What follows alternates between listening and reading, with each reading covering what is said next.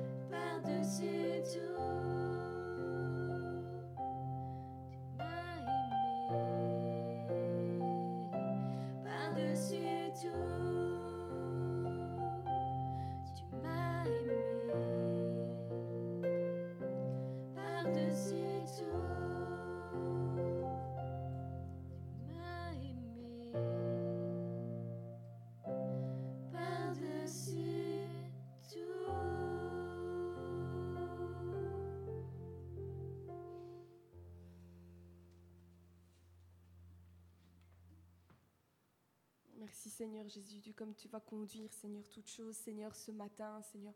Nous voulons te re- rendre la louange, la gloire et la reconnaissance, Seigneur, pour toutes choses, Seigneur. Parce que comme nous l'avons chanté, tu es le Dieu au-dessus de tout et tu nous aimes d'un amour incomparable. Et Seigneur, nous voulons te prier, Seigneur, parce que même dans nos problèmes, Seigneur, tu es là, Seigneur. Aucun problème n'est trop grand pour toi. Aucune montagne n'est trop haute pour toi. Tu veux nous pour nos âmes. Tu veux vraiment que le, joug que nous ayons sur nos épaules soit doux et léger. Et Seigneur, tu le dis, venez à moi, vous tous qui êtes fatigués, et je vous donnerai du repos. Et nous voulons le croire, Seigneur. Nous voulons entrer dans ce repos. Merci pour tout, Jésus.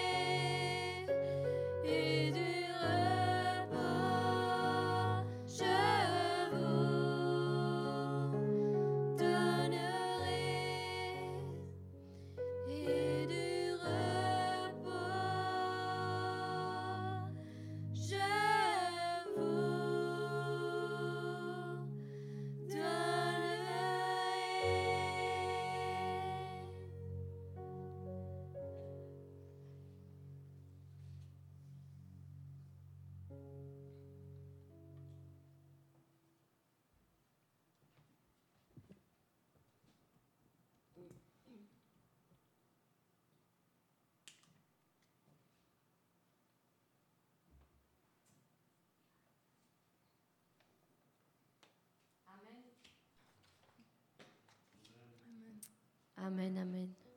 J'espère que vous n'êtes pas trop fatigués aujourd'hui. Et si vous l'êtes, eh ben, Jésus nous, nous dit qu'il nous donnera du repos, donc ça tombe bien. Mais je suis sûre que vous allez être fortifiés au fur et à mesure que nous allons continuer cette réunion. Parce que Dieu ne manque pas de parler toujours à ses enfants pour les booster, pour les revitaliser. Alors, je suis je suis persuadée que vous allez ressortir de ce lieu, de cette, de cette réunion, vraiment fortifié pour la semaine qui va arriver. Amen. Donc on reste toujours euh, dans le même thème. J'aimerais poursuivre l'exhortation que j'ai partagée avec vous la semaine dernière, qui était Obtiens ta victoire dans le désert. Nous passons tous par des moments de désert à un moment ou l'autre. Et Dieu nous encourage dans ces moments-là. Il a pourvu déjà à toutes les solutions. Et nous l'avons vu la semaine dernière. C'est là qu'il nous, nous envoie. C'est là qu'il nous emmène pour parler à notre cœur. Et aujourd'hui, j'aimerais vous dire ceci. Donc Dieu a des ressources dans les endroits inattendus. Donc ce moment de désert est un endroit inattendu. Personne ne, ne s'attend, personne n'est préparé à entrer dans un désert. Il arrive à un moment donné de notre vie. Et, nous entrons et nous subissons ce désert.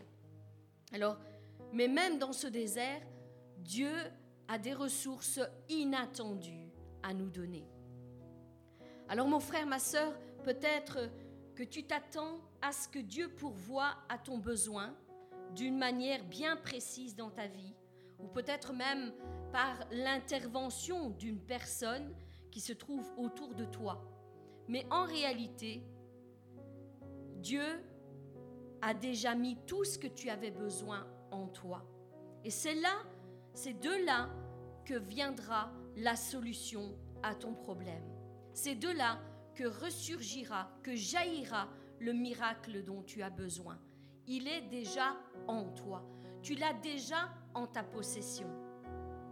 Alors, de même que lors du déluge, Dieu a fait descendre l'eau du ciel, il avait aussi prévu de briser les citernes des profondeurs de la terre pour en faire remonter l'eau qui étaient enfouis dans le sol. Et il en est de même pour toi, mon frère, ma sœur. Dieu veut faire descendre une grande bénédiction dans ta vie pour t'inonder de ses bienfaits. Mais il désire encore plus. Et c'est là que j'aimerais euh, attirer votre attention. Il désire encore, il désire encore plus briser les citernes d'eau vive qui sont enfouies en toi.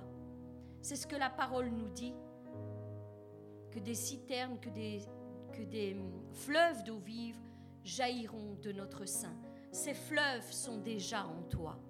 Et c'est ça qu'il veut aujourd'hui. C'est précisément ceci qu'il veut, c'est briser les citernes d'eau vive qui sont enfouies en toi, afin que la bénédiction ne s'arrête jamais de t'abreuver. Ce n'est pas juste pour un moment, juste pour un instant, juste pour ce désert que tu es en train de passer. Il veut t'apprendre à, rechercher, à faire ressurgir tout ce qui est déjà en toi, tout ce qui est enfoui en toi, pour que tu puisses en bénéficier encore, encore plus loin dans ton parcours. Pas seulement pour ce moment de désert, pour que tu puisses toujours être béni, être abreuvé par, par cette source qui est en toi.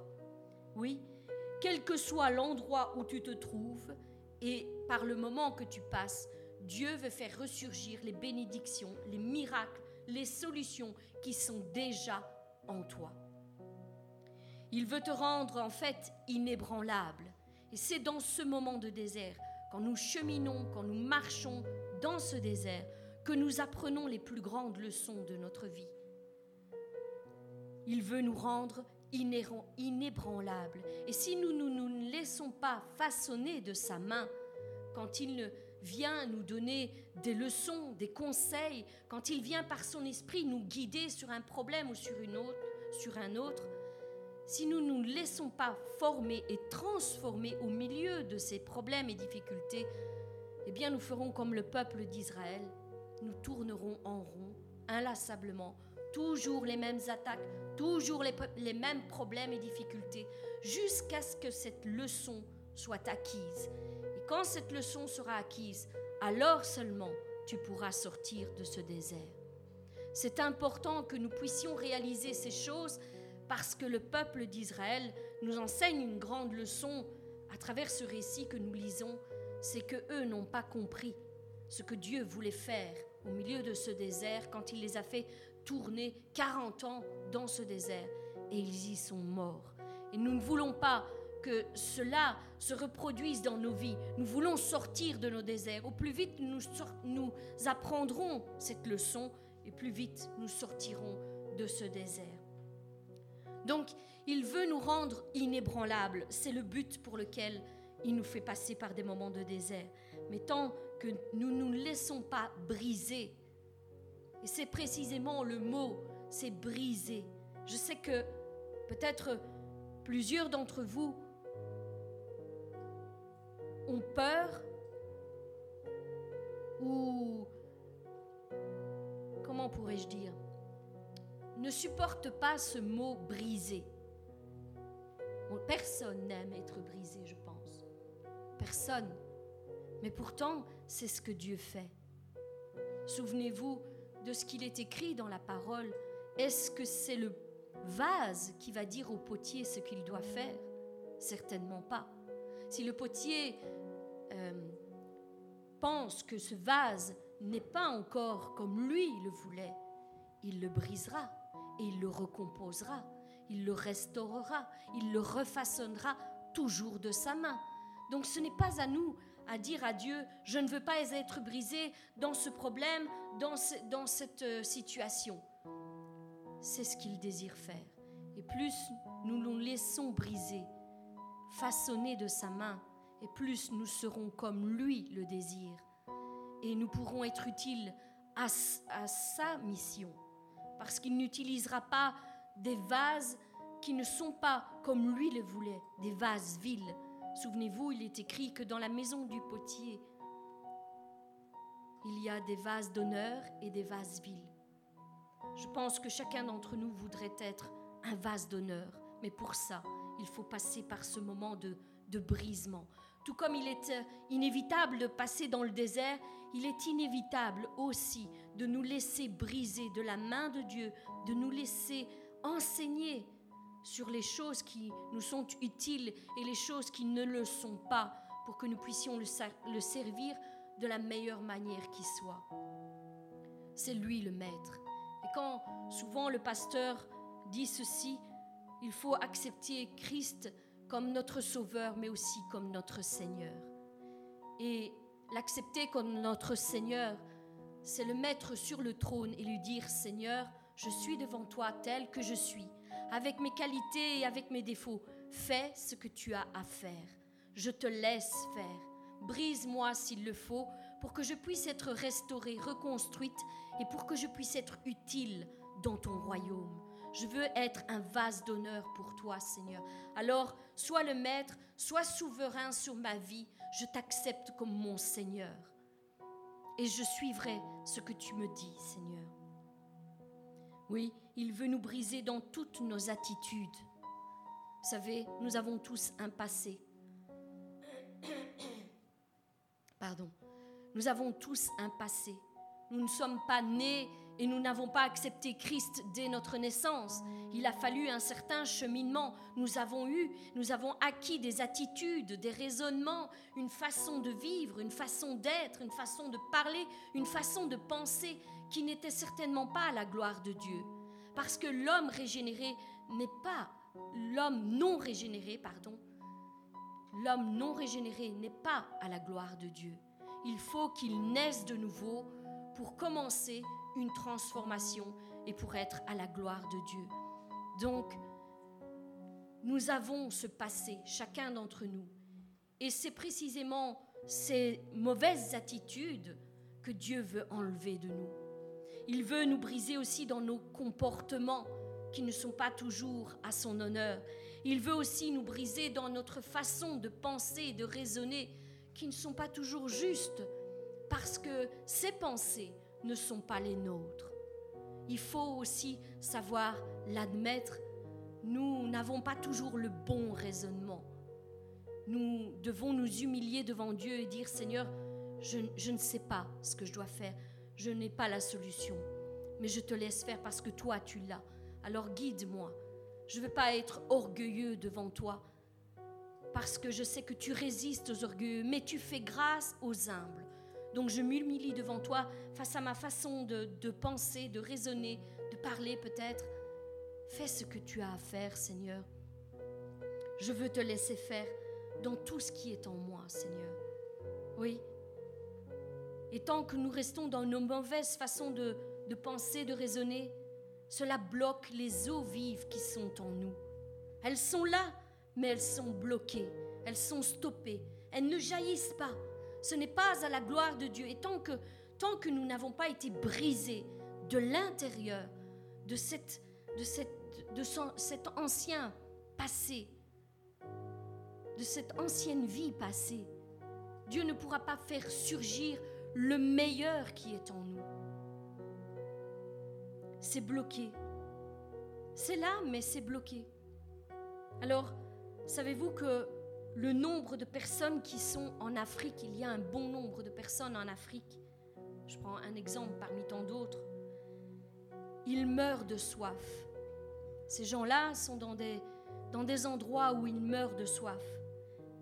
Et il existe des associations qui leur viennent en aide et qui les aident à construire des puits pour pouvoir aller puiser ces eaux qui sont dans les profondeurs de la terre.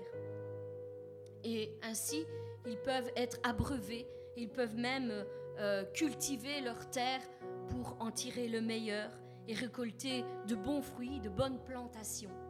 Ça, c'est ce que nous voyons euh, charnellement, physiquement.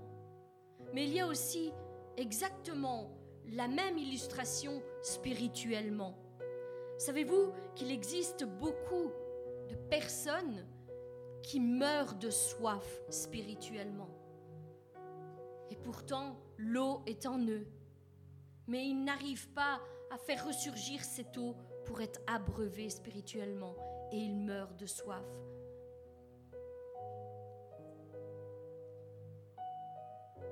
Si ces personnes en Afrique savent qu'il y a de l'eau dans les profondeurs, ils ne savent pas toujours comment aller la chercher. Et c'est exactement la même chose pour nous. Nous savons qu'il y a des sources d'eau vive en nous, mais bien trop souvent, nous ne savons pas comment les faire ressurgir afin qu'elles jaillissent de nous. Cette eau vive doit jaillir. Mes frères, mes sœurs, cette eau vive doit jaillir de vous, de votre propre identité en Christ. Savez-vous à quel point il est horrible charnellement de mourir de soif? Mourir avec une bouche sèche, des lèvres complètement desséchées Mourir dans des crises d'insolation Avec des yeux révulsés sous l'emprise de la chaleur qui entraîne des troubles du comportement et du langage le corps ne suit plus. Il se met en alerte et s'affole dans tous les sens. Et il en est exactement de même pour nous. Mon frère, ma sœur, tu possèdes cette source d'eau vive en toi. Et peut-être que tu ne le savais pas, mais tu n'es pas obligé de mourir de soif spirituellement. Elles sont là en toi et aujourd'hui, je suis ici pour te dire que Dieu veut faire jaillir cette source d'eau vive qui est en toi. Tu n'as pas besoin de mourir desséché par les événements et les circonstances qui viennent et s'imposent dans ta vie. Ouvre ta bouche et Dieu la remplira. Il la remplira de sa parole pour te rassasier, pour rassasier ton âme dans les lieux arides. Ouvre ta bouche et ne te tais point dans ces moments que tu passes. Ne laisse pas tes lèvres se dessécher, s'endurcir sous l'effet de la chaleur que pose ce problème. Ne laisse pas ton corps s'agiter dans tous les sens et perdre le contrôle sous la pression que tu subis en ce moment. Ne laisse pas tes yeux se retourner pour céder à la panique. Ne laisse pas tes raisonnements s'éparpiller à gauche et à droite et te nuire, te faire mourir dans ta situation. Mais plutôt, lève les yeux vers le ciel, regarde droit devant toi, fixe tes yeux sur Dieu et sur ses promesses, celles qui t'a faites personnellement. Cherche en toi la source qui ravivera ton âme dans ce désert que tu passes.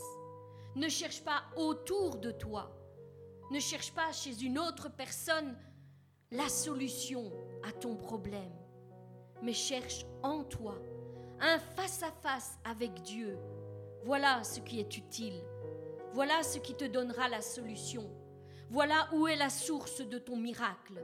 Un face à -face avec Dieu au milieu de ton désert et tu verras que soudainement, une voix se fera sentir, une voix se fera entendre en toi et te donnera précisément la solution que tu attendais.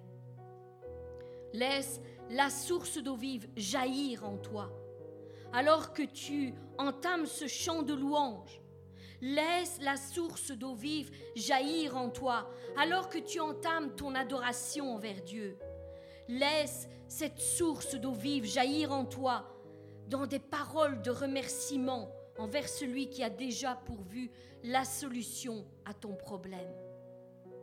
Tout est déjà en toi.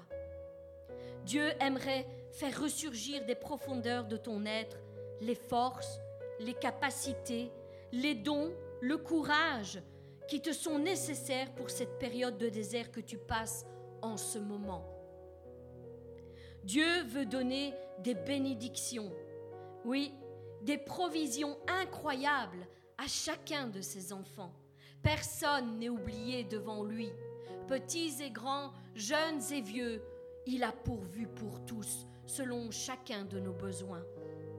Il y a des choses inimaginables qu'il veut distribuer, des provisions inespérées pour combler chacun des besoins de ses enfants.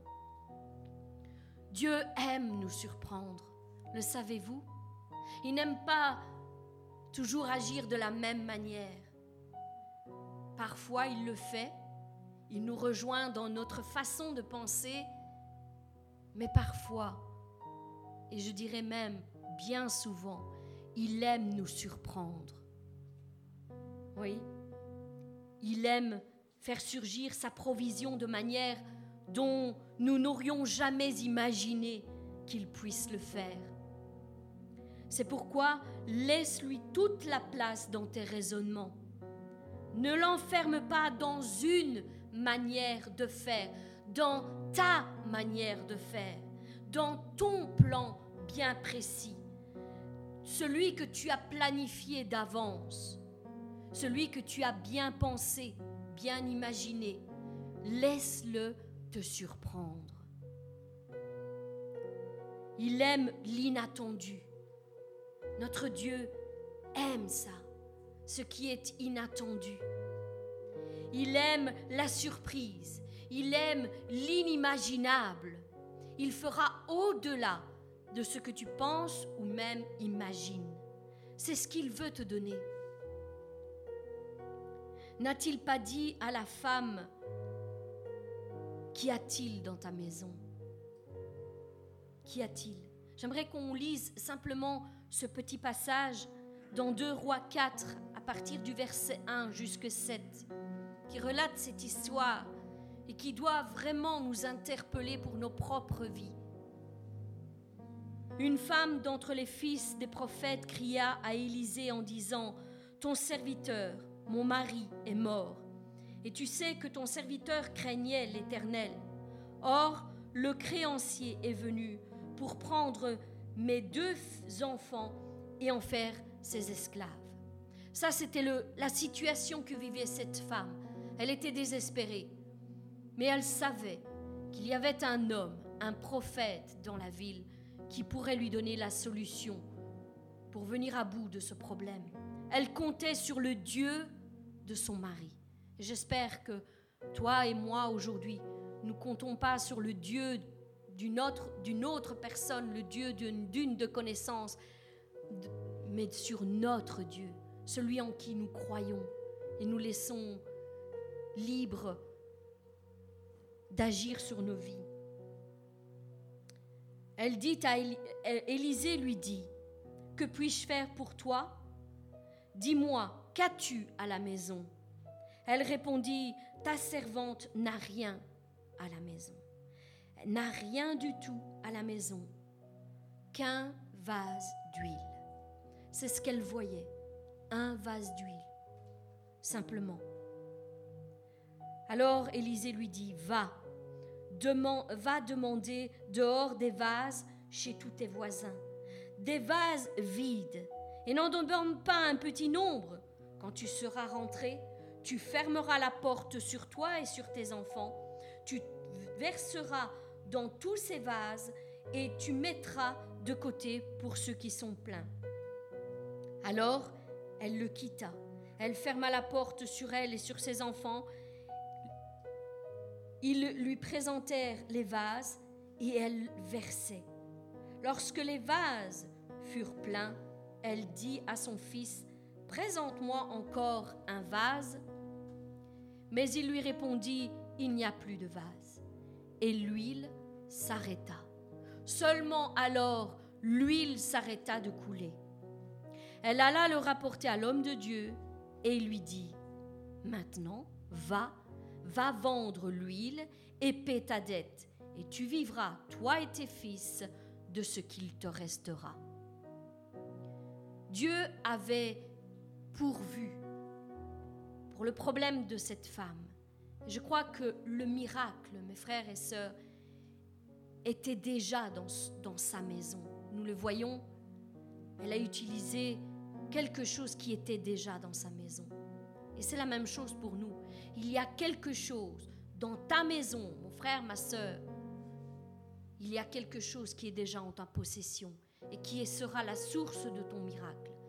C'est déjà en toi, c'est déjà chez toi. Le miracle était déjà dans sa maison, mais elle n'en avait pas conscience.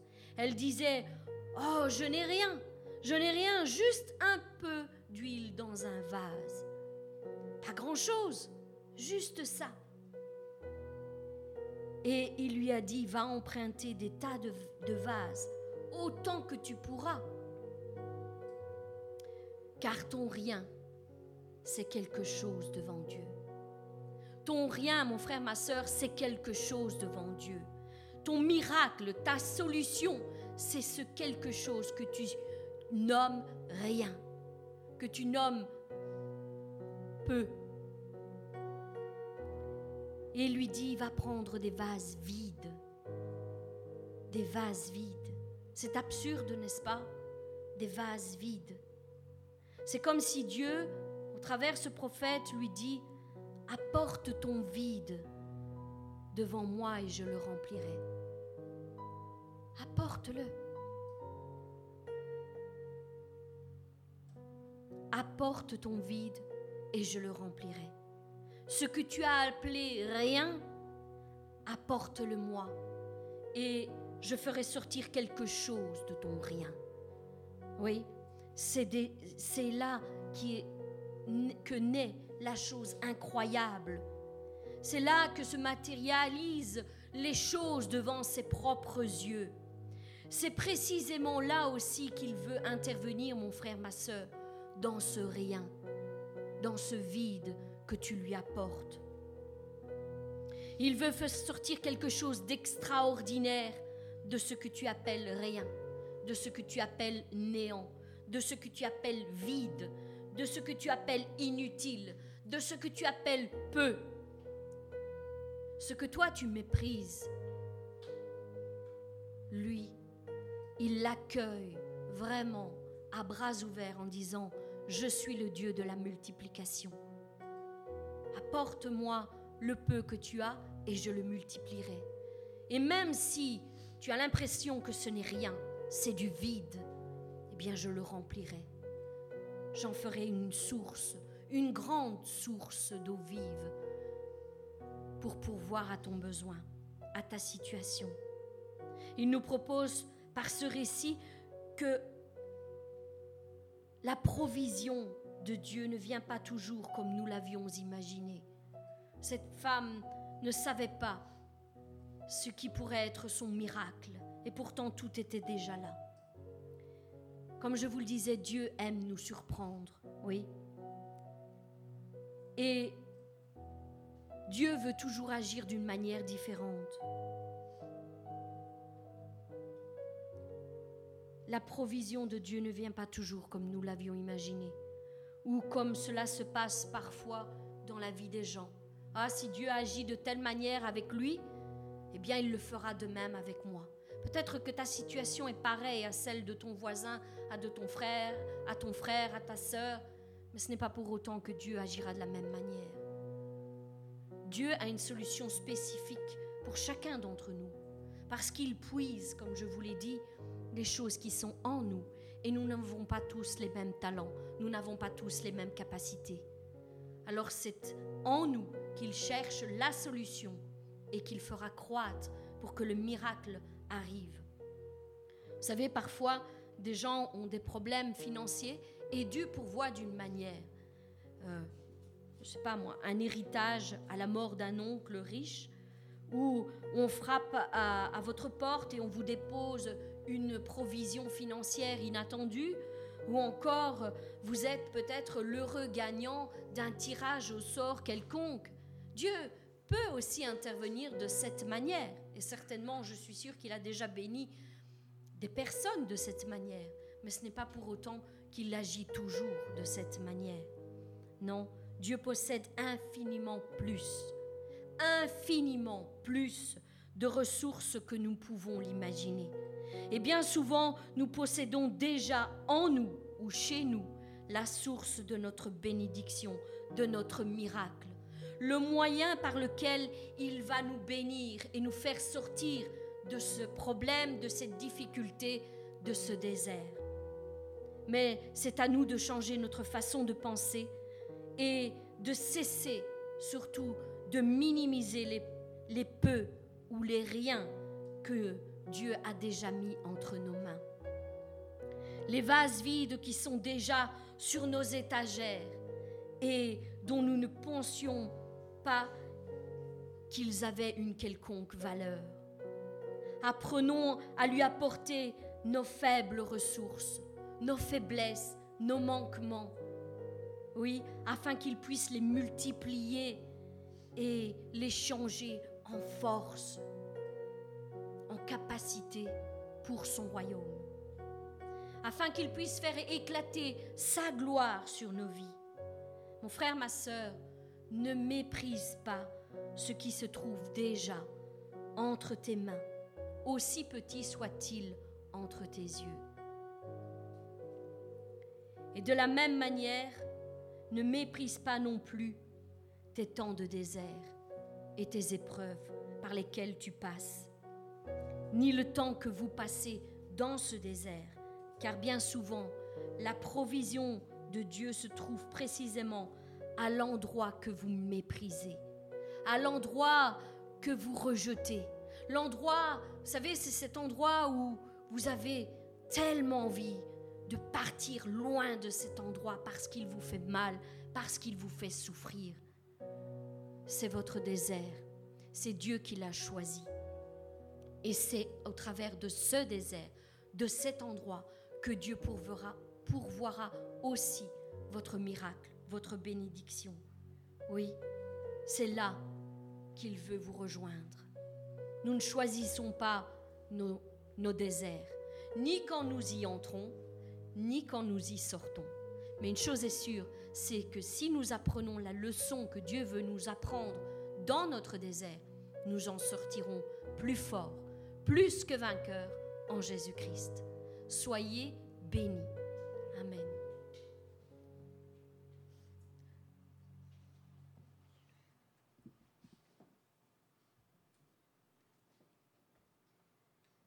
Seigneur, je veux te remettre euh, ton serviteur entre tes mains. Seigneur, que tu puisses, euh, par ton esprit, parler, Seigneur, à, à travers lui. Seigneur, euh, je te remets ce message qu'il va relâcher sur nos vies, que nous puissions nous-mêmes avoir un cœur bien disposé pour accueillir ce message que tu veux nous donner. Seigneur, sois béni, sois glorifié au nom de Jésus-Christ. Amen.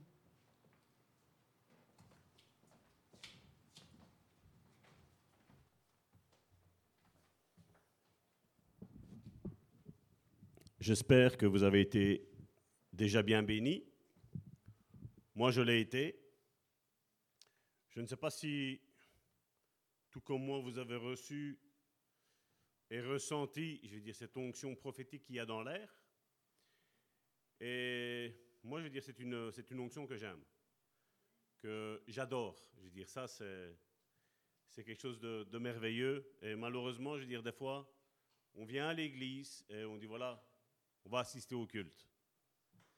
Mais si tu t'attends à quelque chose d'extraordinaire, l'extraordinaire va se produire. Mais tu dois avoir cette hargne dans, ton ventre de, de vouloir, de vouloir d'avoir cette réponse à ton problème, la solution à ton problème, la solution et le miracle à ton problème. Il faut la désirer, il n'y a rien à faire. Et vous savez, on parle ici pour le moment du ministère de Christ quand il a été euh, ressuscité, où pendant 40 jours il a prêché, et ensuite il est parti.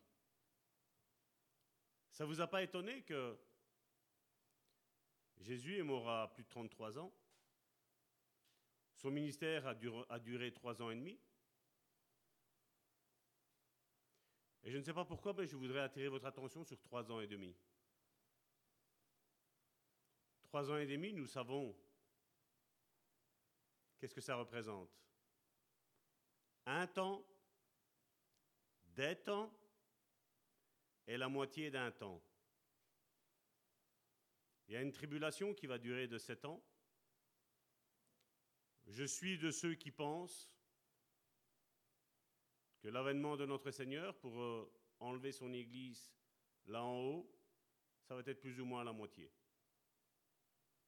C'est une conviction que j'ai. Si d'autres, c'est avant, ben, on ne va pas être fâché. Si d'autres, c'est après, ben, on ne sera pas fâché non plus. Ce n'est pas un sujet de doctrine, c'est une estimation qui, pour certains, c'est clair, Pour moi, ce n'est pas trop clair, mais c'est ce que je pense. Et vous savez, quand, on dit des temps, quand j'avais essayé d'un petit peu étudier le livre d'Apocalypse, et après j'ai abandonné. D'ailleurs, c'est un des livres où j'ai peut-être un manquement dans, ma vie. Je veux dire, c'est, c'est ces temps de la fin qui, pour moi, sont importants de savoir ces choses-là. Mais la chose la plus principale, c'est d'être prêt ce jour-là. Ça, c'est une chose qui est certaine. Alors, vous savez, avec le livre de l'Apocalypse, ce n'est pas avec Salvatore que vous allez vous disputer. J'accueillerai très volontiers ta façon de penser et j'étudierai ta façon de penser pour voir si ce que je pense, moi, jusqu'à aujourd'hui, est correct. Mais ce n'est pas un sujet de doctrine. Une chose est certaine, c'est que Jésus revient. Ça, c'est sûr et certain. Ça, c'est pas 100%, c'est 1000%. Et quand j'ai étudié, vous savez, ce un temps, des temps, dans la version grecque, le des temps nous dit, le des, hein, DES, que nous avons pour le pluriel, nous dit c'est au moins deux, mais pas plus que deux. Et il y a une autre préposition qui est utilisée qui dit pour des, elle dit deux, plus que deux, excusez-moi, plus que deux, mais pas deux, qui veut dire trois. Et la préposition qui est utilisée ici dans un temps, des temps, ça veut dire que c'est deux ans. C'est pas trois, c'est deux ans. Deux temps, deux ans. Et on voit donc qu'on arrive à plus ou moins ces trois ans et demi là. Et vous savez, pendant trois ans et demi, Jésus a prêché sur cette terre. Pendant trois ans et demi, les disciples qui étaient un temps, je ne sais pas si vous vous rappelez, Jésus les a appelés des amis. L'Ancien Testament nous parlait que quand Dieu allait se choisir quelqu'un, ben c'était des serviteurs. Vous vous rappelez, j'avais déjà fait une étude là-dessus où j'avais dit que toi et moi, nous ne sommes plus serviteurs, nous sommes fils et filles de Dieu, qui est un, un standing beaucoup plus haut. Et c'est celui qui nous revient. L'ère de la grâce, c'est qu'on n'est plus serviteur, on est fils et filles de Dieu tous. Et, et pendant trois ans et demi, je veux dire, les apôtres ont été là, disciples qui sont devenus des apôtres. Ils étaient là avec Jésus, ils l'ont vu, ils l'ont touché. Ici, on parle dans Apocalypse, c'est l'apôtre Jean, celui qui était sur le torse de Jésus. Mais quand il voit Jésus sur la gloire, vous n'êtes pas étonné qu'il ne le reconnaît pas? Vous n'êtes pas étonné qu'il l'appelle le Fils de l'homme? Vous n'êtes pas étonné que, dès qu'il le voit, il a été vidé de ses forces. Et bien souvent, je vais vous dire, beaucoup de chrétiens qui sont... Ne prenez pas je ne dis pas ça dans, un, dans un mauvais sens, dans un sens péjoratif, mais qui sont émotionnellement faibles. Vous savez, où il y en a beaucoup, ils ont, ils ont subi le rejet. Il y en a beaucoup, ils ont subi la discrimination. Beaucoup ont subi tant de choses ainsi. Et je dis, je comprends. Et bien souvent, des fois, on se fabrique un Jésus. Comme ici en Europe, ben voilà, quand on voit, quand on, imagine, on te dit, voilà, euh, décris-moi comment est Jésus, ben on va l'européaniser. Tu vas le demander à un Africain, ben voilà, il va te dire, l'Africain va te dire, voilà, Jésus, il est noir, il est comme ça, il il n'est pas fort clair, mais il n'est peut-être pas fort noir. Voilà, chacun a un avis différent. Et je veux dire, vous voyez, nos émotions peuvent nous fabriquer un Jésus, mais qui n'est pas Jésus. Et c'est là où on doit faire attention.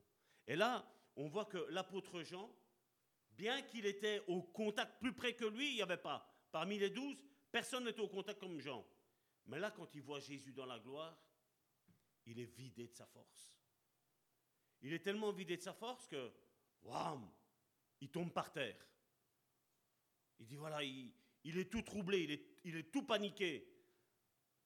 C'est pas qu'il est paniqué de peur, c'est qu'il est paniqué que la gloire de Dieu est si merveilleuse, est si imposante, est si forte. Et ça, on n'arrive pas à l'imaginer ainsi. Et je crois qu'il il n'y a que ceux qui ont été au contact de Jésus, ceux qui ont, qui ont eu une relation, je veux dire, personnelle, différente, que vous savez, tu veux accepter le Seigneur Jésus, tu dis oui, tu viens, on te prie. Je veux dire, c'est différent. Il y a ces moments intenses où j'en ai subi quelques-uns, où quand tu rentres au contact de Jésus, quand tu ressors de ta chambre, tu es complètement changé. Tu es changé. Quand tu sors de, ce lieu-là, de cette présence-là, quand tu sors, tu n'es plus le même. Toi-même, tu ne te reconnaîtras plus. Et c'est ça qu'on doit chercher. C'est lui qu'on doit chercher, de cette manière. La religion, comme je dis, elle va te faire mettre un costume, une cravate, tu vas être bien habillé. Même les, sœurs, vous allez être bien habillés, vous allez être habillés chic. C'est pas ça qui va vous changer. Ce qui va nous changer, c'est la présence de Jésus. Le fait de rentrer au contact avec Jésus. Et donc on parlait que dans Apocalypse chapitre 1, verset 13, on l'avait déjà pris la semaine dernière, mais je vais le reprendre pour rafraîchir. Parce que là, bon, c'était pas noté, et voilà, je veux vous le donner. Et je vous dis, je ressens vraiment fortement cette présence prophétique qui est là, qui est là dans l'air, cette onction prophétique qui est là. Et regardez ce qu'il était mis, donc, c'était et au milieu de ces sept chandeliers. Ça aussi, on va pas parler de ça, je vais pas, je vais pas m'étaler, mais les sept chandeliers, c'est quelque chose de très important. À une des églises, l'Esprit de Dieu dit, fais attention, repens-toi, ou sinon je vais venir et je vais éteindre ton chandelier, je vais reprendre ton chandelier. Et nous devons faire très très attention à ça. Je veux dire, Dieu n'éteindra pas le lumignon qui fume. Vous savez, vous êtes peut-être dans un moment aujourd'hui de faiblesse, de détresse. Dieu ne l'éteindra pas. Mais Dieu nous demande, viens dans ma présence. Je vais rallumer ça. Un feu qui ne s'éteindra plus au milieu de sept chandeliers, quelqu'un qui ressemblait à un fils de l'homme. Comme je disais, Jean l'avait connu. Jean aurait pu dire, mais c'est Jésus. Quand Jésus est ressuscité, il n'était plus le Jésus qu'il a connu dans la chair. Il n'était plus le Jésus qui avait posé ses pieds sur cette planète Terre. Alors qu'il était déjà fort, il les avait déjà tous épatés. Parce que je ne sais pas vous, hein, mais voir des paralytiques se lever, voir des morts se ressusciter, ça court pas les rues. Celui qui a dit Lazare, sort. Je sais pas, moi. Nous, pourrait dire, ça c'est, ça c'est le summum. Non. Jean dit, là, je ne le reconnais plus. C'est le fils, il ressemblait à un fils d'homme, vêtu d'une longue robe, ayant une ceinture d'or sur sa poitrine. Et je lui dis, c'est important, cette ceinture d'or qui est là. Là où il y a le battement du cœur de Jésus C'est fou hein, que la ceinture d'or est mise au niveau de ses pectoraux. Parce que là, Jésus, déjà, il affirme son autorité, qu'il est le roi des rois et le seigneur des seigneurs, qui domine sur tout, que son nom, il n'y a pas un nom qui est au-dessus de ce nom-là. Beaucoup ont appelé leur fils Jésus, mais ce n'est pas, c'est pas ça. Tu peux appeler ton fils comme tu veux. Tu peux t'appeler toi comme tu le veux. Il n'y a que notre obéissance, notre humilité, notre sanctification, notre foi qui va nous élever à un rang et à un statut élevé ici-bas sur cette terre. Il n'y a que à ce niveau-là que nous sommes des hommes et des femmes spirituels où nous pouvons juger de tout. Et nous-mêmes, nous ne serons pas jugés. Pourquoi? Parce que tu ne chercheras pas le péché. Parce que tu as connu la sainteté de Dieu. Et tu sais que, ma femme le sait, quand par malheur, c'est rare, mais ça arrive, quand je tombe, demandez l'état que j'ai vis-à-vis de ma femme. Ma femme le sait, elle n'a pas besoin de dire quoi que ce soit, elle sait que je suis tombé. Je ne sais pas le cacher.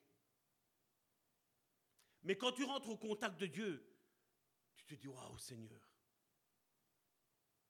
Waouh Seigneur. Quelle force, quelle puissance. Il n'y a que toi qui peux me délivrer de ça. Et là, la ceinture d'or qui est sur la poitrine, ça nous représente quoi? Quel est, le, plus grand élément du christianisme? La foi, l'espérance est l'amour. Mais la plus grande, c'est l'amour. Là où il y a le pectoral de Dieu qui est là, de Jésus-Christ qui est là. Tu regardes cette, cette euh, ceinture qui est là, tu vois cet or-là, mais derrière cet or-là, il y a un grand cœur. Le cœur de Christ qui nous aime. Le Christ qui nous fortifie, qui nous encourage, qui nous relève, qui nous booste. Et puis on voit dans Apocalypse chapitre 1, verset 5, et de la part de Jésus-Christ, le témoin fidèle, le premier-né des morts, et le prince des rois de la terre. C'est ce que ça représente, son pectoral. Il se présente plus comme Joseph, le fils de Marie, euh, comme Jésus, le fils de Marie et de Joseph. Là, il se présente comme le roi des rois et le seigneur des seigneurs, où il n'y a rien au-dessus de lui. Personne n'est au-dessus de lui. Sur cette terre, il a dû dire que le Père était plus grand que lui. Parce que la Bible nous dit qu'il est venu pendant un temps. Il était en dessous des anges. Comme nous, nous sommes en dessous des anges tant que nous sommes ici-bas sur cette terre. Mais quand nous allons être appelés par notre Seigneur et que nos, esprits vont s'élever vers lui, qui va nous rappeler à lui, nous serons au-dessus des anges. Les anges sont à notre service. Le seul, dans toutes les religions qui existent, le seul que nous pouvons prier, louer et demander de l'aide, c'est Christ. Jésus-Christ. C'est le seul. Parce que lui seul a eu le nom qui est au-dessus de tout nom. Même les prophètes qu'on a eus dans l'Ancien Testament ne méritent rien. Et nous n'avons même pas à les prier, parce qu'ils sont morts. Il n'y en a qu'un seul qu'on a vu qui a été enlevé, c'est Élie. C'est le seul qui n'est pas passé par la mort dans tout l'Ancien Testament. Tous les autres, Jam et Esaïe, sont morts. D'ailleurs, la Bible nous dit que Esaïe a même été scié en deux. Quelle belle mort, hein, n'est-ce pas? Et quand j'entends dans nos milieux chrétiens, quand on voit qu'un frère, une sœur est décédé, et t'entends certains dire, hum, s'il aurait été euh, fils ou fille de Dieu, je ne sais pas s'il serait mort comme ça. Hein. Quand tu imagines que certains des apôtres ont été ébouillantés, je ne sais pas si tu t'imagines hein, ce que c'est. Et on voit qu'il y a ce raisonnement ici religieux qui est toujours condamnatoire, la condamnation sur condamnation sur condamnation. Ça n'existe pas, ça.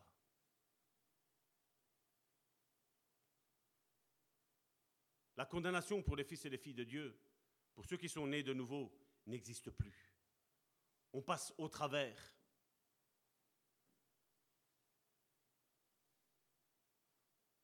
À celui qui nous aime et qui nous a délivrés des péchés par son sang. Oui, Christ est venu nous délivrer de la puissance du péché. Mais il faut que je le veuille. Comme je l'ai dit, je ne suis pas fier du tout quand il m'arrive de tomber. Heureusement, encore une fois, comme je le dis, c'est rarissime. Mais quand ça arrive, je ne cache pas mon péché. Ma femme est au courant. Et on prie ensemble.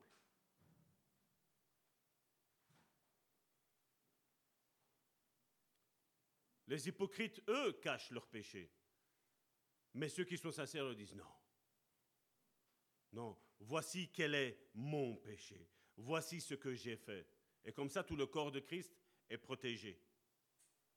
Mais on regarde un petit peu plus tard, et là on le voit toujours dans Apocalypse, au chapitre 1, au verset 15, regardez ce qu'il est mis. Ses pieds étaient semblables à de l'airain ardent comme s'il lui était embrasé dans une fournaise. Et sa voix était comme le bruit des grandes eaux. Et je vous l'ai dit la semaine dernière, les pieds d'airain représentent le jugement. De sorte que Jésus apparaît d'abord comme le grand prêtre. La description que Jean voit, il voit vraiment cette, cette couronne, cette, cette ceinture d'or qui est là. Il le voit revêtu de gloire. Il tombe vraiment sans force. Parce que je vais te dire, ça vous semble pas bizarre que Jean a été vidé de sa force? Qu'est-ce que ça pourrait, dans le spirituel, qu'est-ce que ça pourrait, à quoi ça pourrait être comparable, ressembler Quelle serait la ressemblance? C'est que vous voyez, tout ce que toi et moi nous disons, tu vois, moi par exemple, je suis fort dans la foi. L'autre dira, ah, moi je suis fort dans l'amour, moi je suis fort dans la libéralité. Je vais te dire que dans la présence de Dieu, tu te sens rien. Vous savez, entre vous et moi, on peut parler de nos points forts. Mais quand on est face à Jésus, parce que le Seigneur va nous dire, c'est qui qui t'a donné cette foi-là? Et qu'est-ce qu'on devrait dire? Ben, C'est toi, Seigneur. C'est qui qui t'a donné cet amour-là? C'est qui qui t'a donné ça? Tout ce que toi et moi nous sommes, nous le sommes par la grâce de Dieu. Le don gratuit que Dieu nous a donné. Toi et moi, nous ne sommes rien. Mais lui est tout. Lui au sommet de tout. Lui seul mérite la louange, l'honneur, la gloire. Et mettons nos moi je suis. Mettons tout ça de côté. Parce que toi et moi, je vais vous dire une chose. S'il y a une chose que nous sommes, vous savez, c'est quoi? Toi et moi, nous ne sommes rien. C'est la, c'est la bonne carte d'identité, humainement parlant, que toi et moi, nous avons. Mais ce que nous savons faire, nous faisons tout par sa grâce. Parce que lui nous permet de le faire. Si nous avons des paroles de connaissance, c'est grâce à son esprit. Si nous avons des paroles de prophétie, c'est grâce à son esprit. Si nous avons le don de foi, des paroles de don de foi, c'est grâce à son esprit. Tout est grâce à lui. Toi et moi, nous ne méritons rien. Nous ne sommes rien.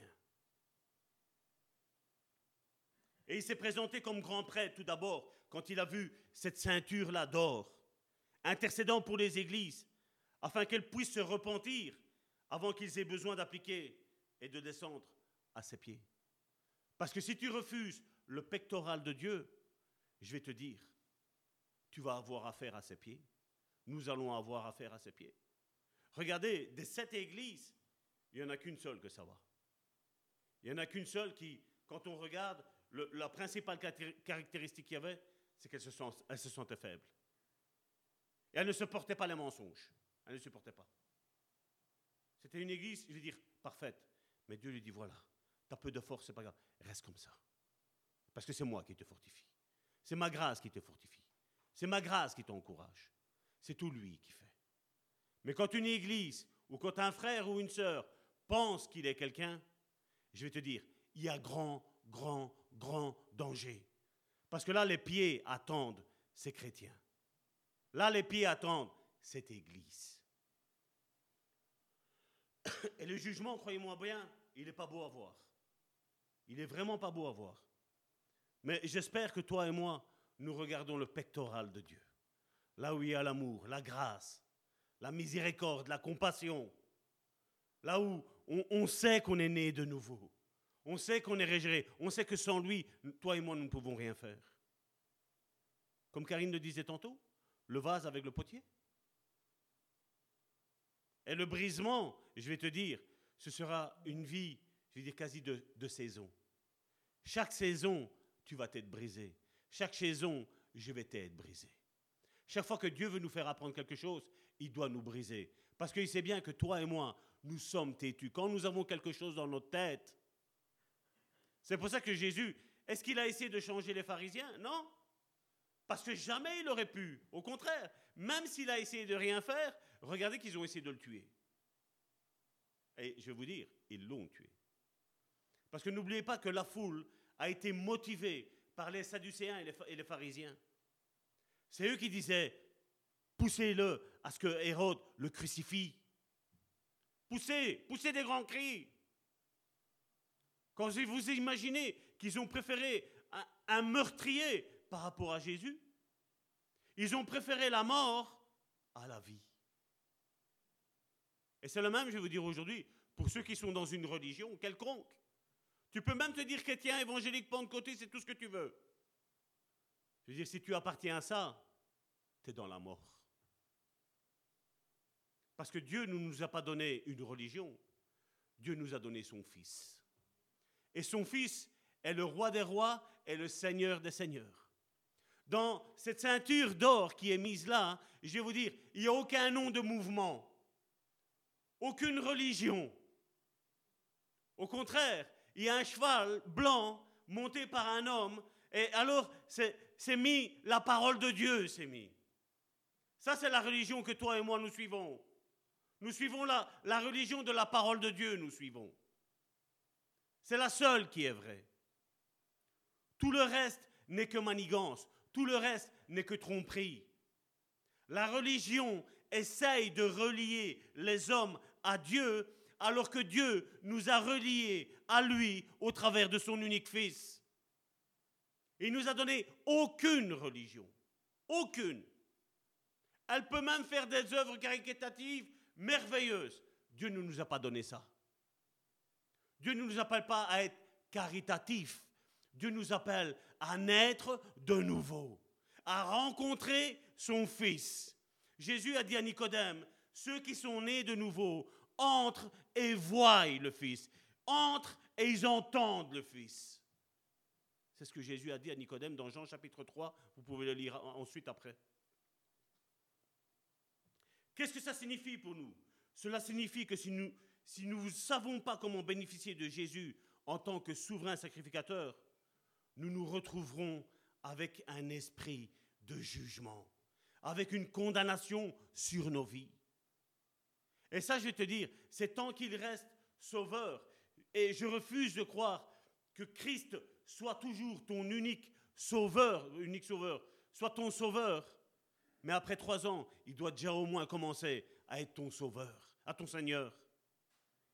Il doit, tu dois monter de niveau.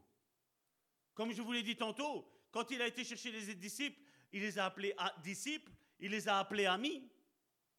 Mais ensuite, quand il est mort, il est ressuscité. Il ne les a plus appelés comme ça. Et on va le voir après, comment il les appelle. Nous devons nous rappeler cependant que le ministère de Jésus en tant que souverain sacrificateur ne changera jamais.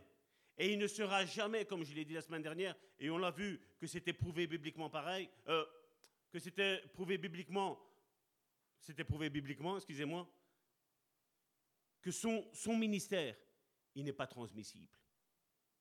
Le seul qui mérite la louange, l'honneur et la gloire, et le seul, quand on sera dans ce merveilleux temple qui est là en haut, le seul qui nous enseignera ou qui nous parlera, où on verra un culte de louange. Il n'y aura plus besoin de prédication parce que nous saurons tout. Le chef, ce sera Christ. Lui seul sera là, vêtu de majesté et de beauté. Toi et moi, on regardera et on disait, ah, je me rappelle quand je disais, l'Éternel est mon berger, je ne manquerai de rien.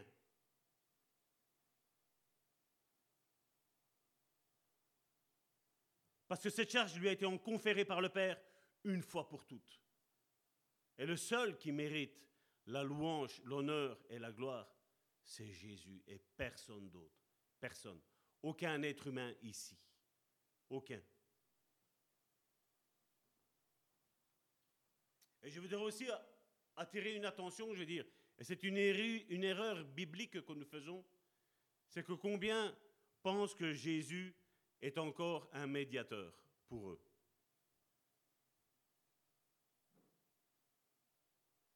Et je veux dire, ça c'est une erreur. Le médiateur, Jésus l'est pour tous ceux qui sont dehors. Donc je veux dire les gens qui sont païens, qui ne connaissent pas Dieu. Jésus est le médiateur de toutes les églises religieuses qu'il y a. Parce que Jésus, est, malgré qu'ils sont religieux, Jésus est en train d'intercéder pour eux, pour qu'ils viennent à la connaissance de l'unique vrai Fils. Mais pour toi et moi, il a été médiateur quand je ne le connaissais pas. Mais à partir du moment où je l'ai connu, Jésus n'est pas un médiateur pour moi. Parce qu'à partir du moment où je le connais, Jésus est devenu un intercesseur pour moi. Il intercède en ma faveur. Il intercède, je vais dire, mieux qu'Abraham. Vous vous rappelez quand Abraham, euh, Dieu avait décrété que Sodome devait être toute détruite? Abraham s'est interposé entre les sodomites et Dieu. Il a dit, Abraham a été même jusqu'à dire, Seigneur, efface mon nom, sauve-les. Sauve-les. Et on sait qu'il est rentré dans un, dans un troc, excusez-moi l'expression, mais je n'ai pas d'autre mot pour le moment, dans un troc avec Dieu, en disant, mais Seigneur, s'il y a 50 justes, Dieu a dit, ça va, s'il y a 50 justes, je ne la détruis pas. Quand il a vu que Dieu a dit, OK, alors c'est qu'il n'y a pas 50. Et il a diminué jusque 10. Parce qu'il savait que quand même, l'autre, malgré qu'il avait une dispute avec, il savait que c'était son neveu. Et il savait que l'autre n'était pas quelqu'un qui se souillait. Mais il a intercédé, non seulement pour Sodome, parce qu'il a dit des autres, de toute façon, ce qui se passe, il se passe. Mais il dit, mais je ne crois pas que l'autre se soit souillé jusqu'à ce point-là. Et il a intercédé. C'est une merveilleuse intercession, mais je vais te dire que Jésus-Christ l'a fait encore mieux que notre père Abraham. Mieux. D'ailleurs, on le voit. Regardez. Hébreu chapitre 7, verset 25. C'est aussi pour cela qu'il peut sauver parfaitement ceux qui s'approchent par lui, étant toujours vivants. Et qu'est-ce qu'il est mis là? Pour intercéder en leur faveur. Le diable te fait croire, chaque fois que tu tombes, ne va pas près de Dieu parce qu'il est méchant. Il est méchant. Dieu n'est pas méchant. Mais on voit que Christ est là pour intercéder en notre faveur. Chaque fois que nous allons pour tomber et que le Père se lève pour exercer son jugement, il y a Christ qui se lève qui dit Père, il est sous mon sang précieux. Cet enfant va, va revenir à nous. Il va aller dans sa chambre, il va demander pardon pour ses péchés. Et il va arrêter. Parce que je suis en train d'intercéder auprès de toi pour son cas. Et comme Dieu le Père a un amour immense pour ce que Jésus a accompli sur cette terre, le Père se rassied et dit, OK mon fils. Et ça, je vais te dire, même moi qui suis ton pasteur, je ne peux même pas le faire ce que Christ fait. Mais lui peut le faire. Lui peut intercéder en notre faveur. Lui comprend toutes les faiblesses que nous avons. Malgré que nous nous disons, ah, moi je suis fort. Jésus nous dit, tais-toi, dis que tu es faible, comme ça le Père se calme. Parce que Dieu résiste aux orgueilleux. Et je vous disais qu'il y avait une onction prophétique qui était ici tantôt, c'est pas vrai? Tant que ça avait commencé, je veux dire, c'était avant que même Karine euh, commence son exhortation, j'avais reçu, Dieu me disait, Salvatore, va prendre Daniel chapitre, chapitre 10. Et donc j'ai dit à Massimo, je dis, euh, on va l'afficher, on va le mettre. Et donc j'aimerais bien qu'on lise quelque chose. Parce que quand je l'ai lu, je veux dire, c'est étonnant. C'est étonnant, c'est ça que je dis. Quand des fois j'entends dire qu'il y a une différence entre l'Ancien Testament et le Nouveau Testament, je veux dire, pour moi, il n'y en a aucune.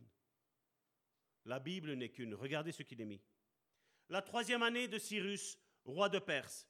Je prends à partir du verset 1, comme ça on a tout le contexte. On ne peut pas dire ça va tort traficote la Bible ou il va prendre ce qu'il veut. Non, regardez. La troisième année du roi Cyrus, roi de Perse, une parole fut révélée à Daniel, qu'on nommait Belshazzar. Cette parole, qui est véritable, annonce une grande calamité. Il fut attentif à cette parole et il eut l'intelligence de la vision. Ça, c'est important pour euh, ceux qui participent à notre étude biblique le jeudi. En ce temps-là, moi, Daniel, je fus trois semaines dans le deuil. Je ne mangeais aucun mets délicat. Vous voyez, quand, quand il y a une rencontre avec Dieu, ici on pourrait dire, nous qui sommes dans l'ère du Nouveau Testament, quand il y a une rencontre avec Jésus, je vais te dire, il y a quelque chose qui se passe. Lui, il a été comme dans le deuil. À cause de quoi? À cause de la calamité, qui devait arriver. Mais en plus, il se décrète un jeûne. Trois semaines dans le deuil. Je ne mangeais aucun mets délicat au verset 3. Il n'entra ni viande, ni vin dans ma bouche. Et je moignis point jusqu'à ce que ces trois semaines fussent accomplies. Le 24e jour du premier mois, j'étais au bord du grand fleuve qui est Idékel. Verset 5. Je levais les yeux, je regardais, je regardais, et qu'est-ce qui se passe là maintenant?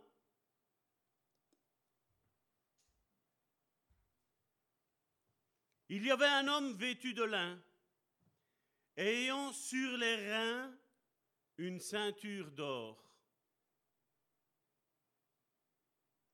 Dans le Nouveau Testament, où est-ce qu'il a Jésus? La ceinture d'or? Pectorale. Là, on est dans l'Ancien Testament. Il n'y avait que la loi.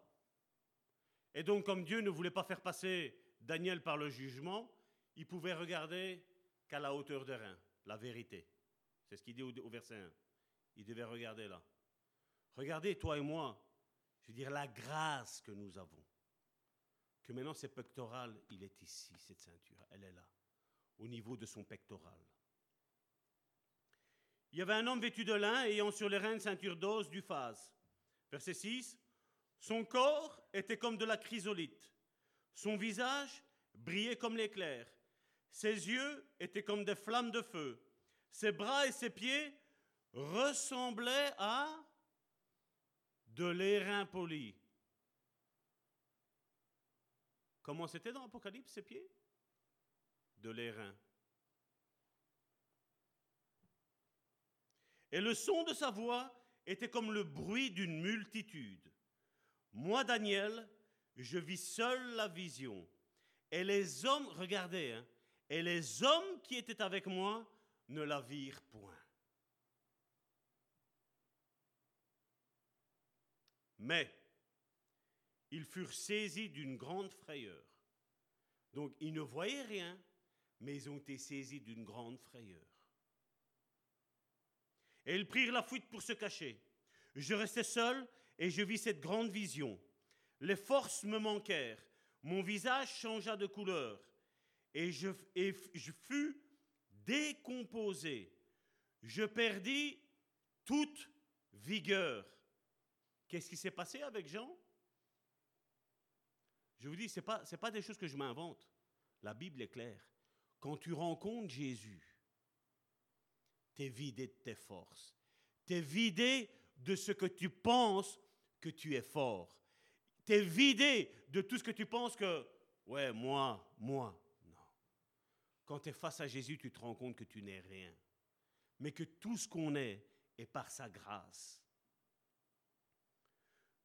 Je perdis toute vigueur. Verset 9, j'entendis le son de ses paroles, et comme j'entendais le son de ses paroles, je tombais frappé d'étourdissement, la face contre terre. Et voici, une main me toucha, me secoua mes genoux et mes mains. Puis il me dit, Daniel, homme bien-aimé, sois attentif aux paroles que je vais te dire. Et regardez qu'est-ce qu'il dit. Et tiens-toi debout. Les fils et les filles de Dieu n'ont pas à se tenir, je dire, au pied de Dieu, au pied de Christ.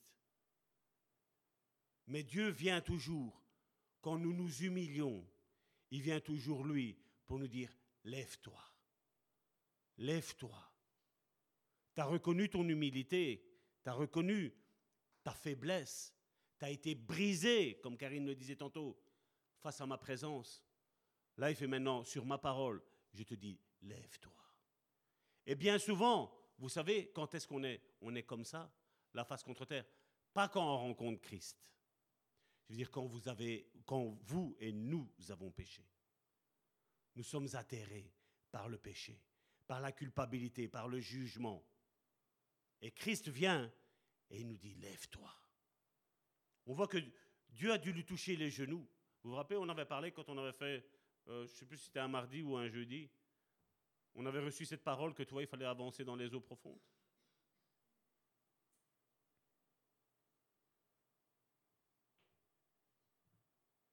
Tiens-toi debout à la place où tu es, car je suis maintenant envoyé vers toi.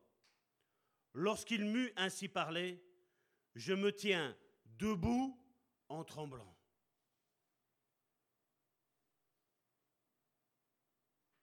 Le tremblement, ça vous fait penser à quoi? Certains vont dire la peur, je vais vous dire non, pas la peur, mais la crainte de l'éternel, oui. La crainte de ce que Dieu peut te faire et me faire, ce que Dieu peut nous faire. Il peut dire un mot, claquer des doigts, et toi et moi, c'est fini. Mais Dieu ne veut pas ça. Dieu ne veut pas qu'on soit la face contre terre, en ayant peur de lui, qu'on ait la crainte de lui, qu'on reconnaisse tous, toi et moi, notre faiblesse. Et Dieu nous demandera à un moment donné, lève-toi. Pour se lever, il avait dit qu'il était, il était sans force. Qui est-ce qui lui a donné ces forces-là, à votre avis? Tu vois, quand toi et moi, nous sommes sans force, le seul qui peut nous donner la force et le courage de nous tenir debout devant lui, c'est Christ. L'intercession que Christ est en train de faire pour toi et pour moi.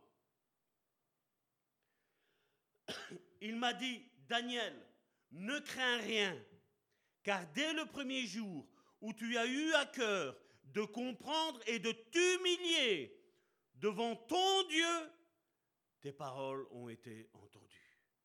Vous voyez, à partir du moment où toi et moi, nous prenons une décision ferme Seigneur, je vais te servir jusqu'à mon dernier jour. Seigneur, aide-moi à comprendre ta parole. À partir de ce moment-là, Dieu t'exauce déjà. Daniel vivait sous l'Ancien Testament, il n'y avait pas, on dit, les théologiens disent, je mets ça entre guillemets, il n'y avait pas l'air de la grâce. Ils disent, je veux dire que Dieu a été grâce depuis tout temps, depuis jeunesse. Normalement, Dieu aurait, dû tuer Adam, tuer Ève pour ce qu'ils auraient fait et reconstruire de nouveaux hommes. Mais Dieu a usé sa grâce, sa miséricorde, son amour, sa compassion, son pardon, même dans cette terre où il n'y avait pas la grâce, dit-on. Parce que Dieu ne change pas. Dieu ne change pas pour faire plaisir aux hommes. Dieu ne change pas pour faire plaisir à la religion. Dieu est le même hier, aujourd'hui et éternellement. Il ne change pas. Les hommes, avec leur langage trompeur, manipulateur, changent. Mais Dieu ne change pas. Ne te laisse pas séduire par tous ces beaux parleurs aujourd'hui. Mais tu vois qu'à partir du moment où tu veux comprendre les choses, tu veux comprendre peut-être le ministère que Dieu a mis dans ta vie, tu veux comprendre les dons qui sont plus majoritaires dans ta vie? À partir du moment où tu veux comprendre l'appel que Dieu a mis dans ta vie. À partir du moment où tu veux comprendre les œuvres qu'il a préparées d'avance pour toi. À partir de ce moment-là, Dieu t'exauce. Sa grâce, sa miséricorde, sa compassion, son amour se mettent en action pour ta vie. Mais tu dois le désirer ardemment. Seigneur, je veux faire les choses que tu m'as demandé de faire, pas pour m'enorgueillir, pas pour avoir moi la gloire, mais pour que ton nom soit glorifié sur cette terre. Qu'on voit que je suis, non, on leur dit dans l'Ancien Testament serviteur, mais que je suis ton fils, que Jésus, tu es mon frère. Et là, on le voit. À partir du premier jour où tu as eu à cœur de comprendre et de t'humilier, ça c'est un mot, ça c'est, je vais vous dire, ça c'est le plus grand brisement que l'homme et la femme peuvent avoir. Parce que surtout quand on a subi le rejet, tu as envie que les autres te disent C'est bien, Salvatore, tu as bien agi, c'est bien, Karine, c'est bien, Joséphine, c'est bien, Christine, chacun met son prénom. Nous n'avons pas besoin de ça. Parce que lui seul doit mériter la louange, l'honneur et la gloire, lui seul. Nous, nous sommes des instruments inutiles entre ses mains. Nous faisons, la Bible nous le dit dans Luc chapitre 10, verset 17, vous de même, je ne l'ai pas pris ici, mais je le connais de mémoire, c'est ma signature que normalement je devrais mettre dans tous mes mails, mais je ne le mets pas parce que les gens te prennent pour fou. Mais c'est vous de même. Quand vous aurez fait tout ce que je vous ai commandé de faire, dites, nous sommes des serviteurs inutiles. Inutiles. Et ça dit, mais ça servi à l'autre. Je suis inutile. C'est Dieu qui doit se glorifier et pas moi.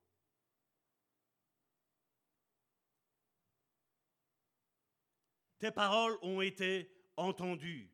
Et je voudrais te dire, mon frère, ma soeur, toi qui es en train de passer par des moments durs, tes paroles ont été attendues. Et attends-toi à l'exécution du décret divin sur ta vie, sur toutes les promesses que Dieu t'a faites, parce qu'elles vont se réaliser, mon frère, ma soeur. Parce que dès que tu as eu à cœur de comprendre et de t'humilier, Dieu t'a déjà exaucé. Mais seulement il y en a un qui ne veut pas que tu sois exaucé. Et il est en train de combattre. Je vous dis, ça, c'était pas prévu. hein, Ça, c'est en plus. tes paroles ont été entendues. Et c'est à cause de tes paroles que je viens. Moi, je ne sais pas. Moi, ici, ça bouillonne. hein. Je ne sais pas toi, mais moi, ça bouillonne. Ça veut dire que tout ce qui t'a fait mal jusqu'à aujourd'hui, ben demain ne te fera plus mal. Parce que Dieu t'a exaucé. Mais tu dois comprendre les plans de Dieu. Tu dois être fâché avec tout le monde. Je vais dire, je vais parler euh, du diable et de tous ses démons. Je ne parle pas des, des chrétiens parce qu'entre nous, c'est l'amour qui doit régner et l'unité. Mais avec tous, avec toutes les œuvres de l'ennemi, là, tu dois avoir être fâché. Tu ne dois pas te tromper de qui est ton tentateur, de qui est ton persécuteur, de qui est ton violeur, de qui est ton voleur de bénédiction. Dieu n'est pas un voleur de bénédiction, parce que tout ce que nous avons, c'est lui qui nous le donne. Mais il y a un diable qui vient voler les promesses que Dieu t'a faites dans ta vie. Il va te mettre des faux, des faux semblants. Il va te mettre des fausses promesses, des fausses bénédictions. Fais attention, mon frère, ma soeur. Et regardez ce qu'il dit là. Donc on sait que c'est de Christ qui parle là. hein. Un, qui ressemble à un fils d'homme. Et regardez maintenant. Le chef du royaume de Perse m'a résisté 21 jours. Vous voyez que des fois, Dieu est, incapable, et je mets ça entre guillemets, d'exécuter ses desseins parce qu'il y a un attaqueur qui est là. Il y a le diable qui attaque. Peut-être que Daniel a eu peut-être des mauvaises pensées en disant, mais non, cette vision, peut-être c'est moi qui me l'ai fabriquée. Il y a eu ce combat qui a été là. Il y a des choses qui empêchent Dieu de nous bénir à cause de notre comportement. On le sait, ceux qui, par exemple, aujourd'hui croient qu'ils peuvent agir comme ils le veulent, comme bon leur semble, et Dieu va les bénir. Non. Dieu bénira ceux qui agissent selon ses préceptes à Dieu, ceux qui obéissent à sa parole, ceux qui sont conformes à sa parole. Le chef du royaume de Perse m'a résisté 21 jours. Mais voici, Michael, c'est l'archange Michael ici on parle. C'est pas un homme, c'est un ange. L'un des principaux chefs est venu à mon secours. Vous voyez que même Jésus a besoin d'aide. Et certains, je sais, vont dire, ah, Jésus a besoin d'aide. Oui, parce que là, ce n'était pas le Jésus que nous connaissons maintenant dans la gloire. Là, maintenant, Jésus n'a besoin d'aucune aide. Parce qu'il est le roi de rois et le seigneur des seigneurs. Il est au-dessus de tout, au-dessus de tout le monde. Tout lui est soumis. Mais là, il y avait un temps où Jésus devait être plus calme, on va dire. Où il n'avait pas toute autorité. Mais il l'a eu quand il a vaincu à la croix. Cette autorité avait été donnée à Adam. Adam a perdu. Mais quand Jésus est arrivé, il a gagné tout ce que Adam a perdu.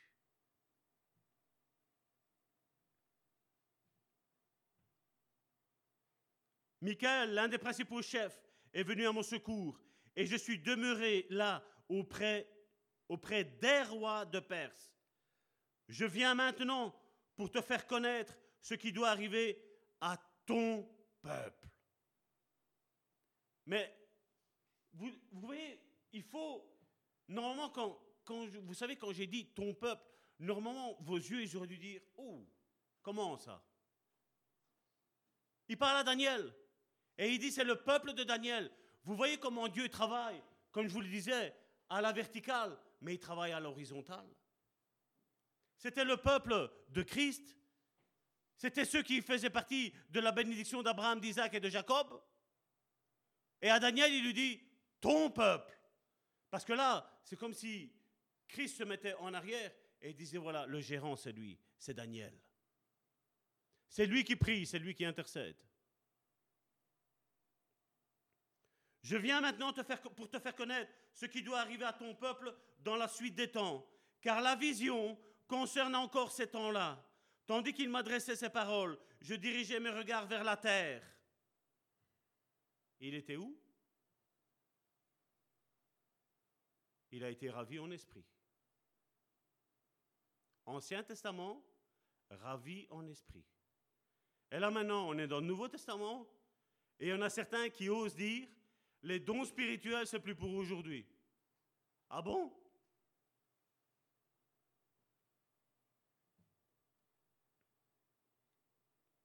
Et je dirigeais les regards vers la terre et je gardais le silence. Et voici, quelqu'un qui avait l'apparence des fils de l'homme toucha mes lèvres. J'ouvris la bouche, je parlais, et je dis à celui qui se tint devant moi, Mon Seigneur, la vision m'a rempli d'effroi. Et j'ai perdu toute vigueur.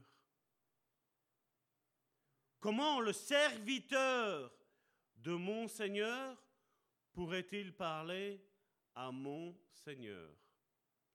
Phrase énigmatique, n'est-ce pas? Maintenant, les forces me manquent et je n'ai plus de souffle.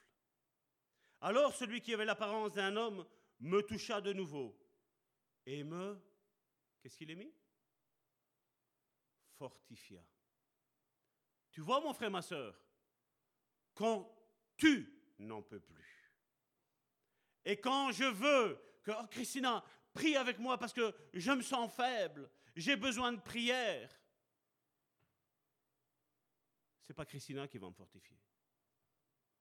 C'est pas moi qui va te fortifier. C'est qui qui vient nous fortifier? L'unique Fils de l'homme. Jésus-Christ, le ressuscité, le roi des rois et le Seigneur des seigneurs. Des fois, tu es énervé avec l'un ou avec l'autre parce que peut-être tu n'as plus de contact, tu n'as plus de prière, tu n'as pas de message, tu n'as pas de quoi que ce soit, tu n'as plus de communion avec lui. Mais Dieu te dit, viens dans la chambre, viens dans le lieu secret, toi et moi, et avec personne d'autre. Parce que vous savez, quand l'époux et l'épouse vont dans leur lieu secret, il n'y a pas de troisième personne. Il n'y a que deux personnes qui y sont. Et Dieu nous dit, viens là. Quand tu es à bout de force, viens là. Et ne commence pas à dire, ah ouais, mais je vais, je vais arranger ma voiture et tant que j'arrange... Non, ces temps-là sont des temps sacrés où Dieu veut venir à ta rencontre, où il y a un moment entre toi et lui. Quand l'homme et la femme ont leur intimité, ils ne sont pas en train de cuisiner. Quand l'homme et la femme ont leur intimité, ils ne sont pas en train de laver la maison. Ils sont en train d'avoir leur intimité, leur moment à tous les deux. Et c'est comme ça avec Dieu. Et nous nous disons, oui, je sais qu'on peut prier, je ne dis pas le contraire. Mais il y a des moments, mon frère, ma soeur, où tu as besoin d'être fortifié par Dieu, où tu as besoin d'être au contact avec Dieu. Ça m'est arrivé une fois d'avoir fait, je crois que c'est trois jours, si mes souvenirs sont bons, trois jours où je me suis coupé de la présence. J'étais en présence de Dieu. Et là, j'ai été fortifié. C'est là que Dieu m'a donné la vision pour l'Église. Le plus petit deviendra un millier, et le moindre une nation puissante. Moi, l'Éternel, j'attrai ces choses en leur temps. On voit que, que ce soit le plus petit ou que ce soit le moindre, ce sont des personnes qui se sentent humiliées, qui se sont humiliées, qui ont dit Seigneur, c'est tout par ta grâce. Ce n'est pas par ma force, ce n'est pas par ma bravoure, mais c'est par ta force, c'est par ton esprit que toutes les choses vont se faire.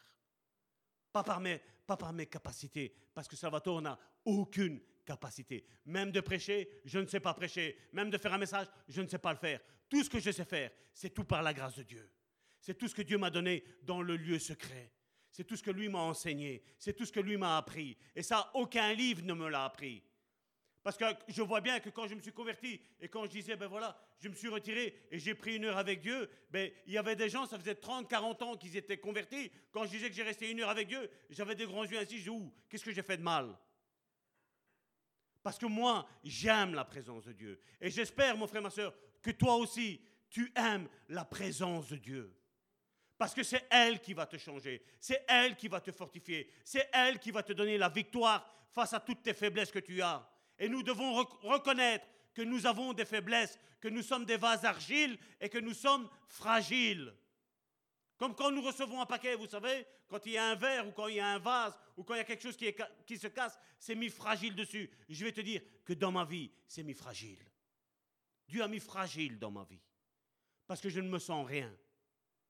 Ce que je suis, je le suis par la grâce de Dieu. Comment le serviteur de mon Seigneur pourrait-il parler à mon Seigneur? Maintenant les forces me manquent et je n'ai plus de, souffle. Verset 18.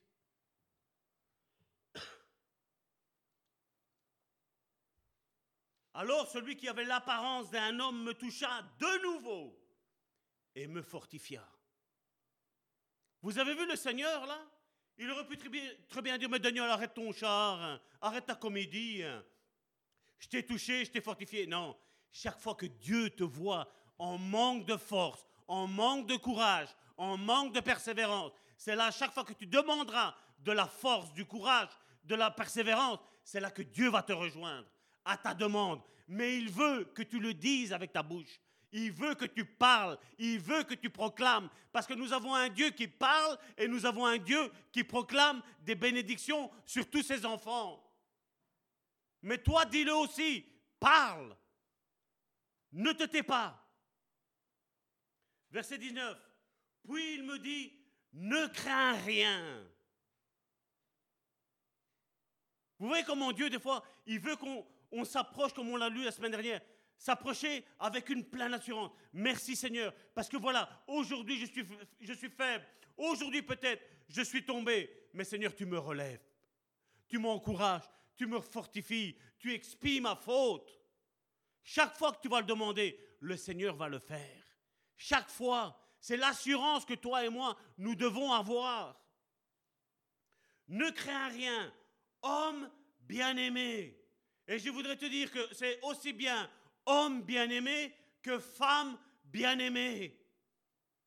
Prends ces paroles pour toi, mon frère, ma soeur. Identifie-toi avec cette vision que Daniel a eue. Tu te sens faible, découragé, oppressé, attaqué. Et Dieu te dit, ne crains rien, fortifie-toi, prends courage, je suis avec toi. Arrête de t'identifier avec toutes tes faiblesses. Identifie-toi avec ton identité en Christ. Ne t'identifie pas avec ce que les hommes disent. Ne t'identifie pas avec ce que les hommes proclament sur ta vie. Identifie-toi avec ce que Dieu dit sur ta vie. Je dis ce que Dieu dit que je suis et rien d'autre. Et comme il me parlait, je repris des forces. Reprends des forces, mon frère, ma soeur, sur ta vie, sur ta situation. Ne sois pas accablé par ta situation que tu vis, mais regarde à l'unique qui peut te fortifier, à toutes les promesses qu'il t'a dit, et dis merci Seigneur, parce que tu m'as pardonné tous mes anciens péchés, tu m'as pardonné tous mes présents péchés, mais tu pardonneras aussi mes chutes que je pourrais faire demain, Seigneur. Tu vas me préserver de la chute, parce que je me tiens là, parce que je sais que sans toi, je ne peux rien faire. Sans toi, je ne peux rien accomplir. Et comme il me parlait, je repris des forces et je dis que mon Seigneur parle, car tu m'as fortifié.